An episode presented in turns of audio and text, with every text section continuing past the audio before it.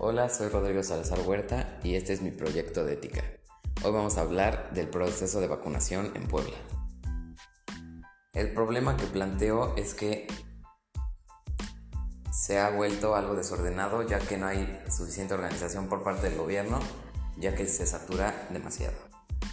Como por ejemplo, se hacen filas bastante largas y el problema es que en esta etapa se están vacunando a personas de la tercera edad y no hay las medidas necesarias o las amenidades para ellos, ya que no hay donde sentarse, no ofrecen agua, no ofrecen alimentos ni nada. Y el problema es que como hay mucha gente, se vuelven muy largas las filas de entre 5 y 10 horas. Por lo mismo han habido pequeñas riñas, algunas discusiones y enfados. Lo que yo podría aportar para mejorar esto es difundir en redes sociales o hacer tratar de hacer presión pasiva eh, hacia el gobierno para que eh, reflexionen y por lo menos pongan, no sé, sillas o que hayan garrafones de agua o algo así y que ayude a, la organización.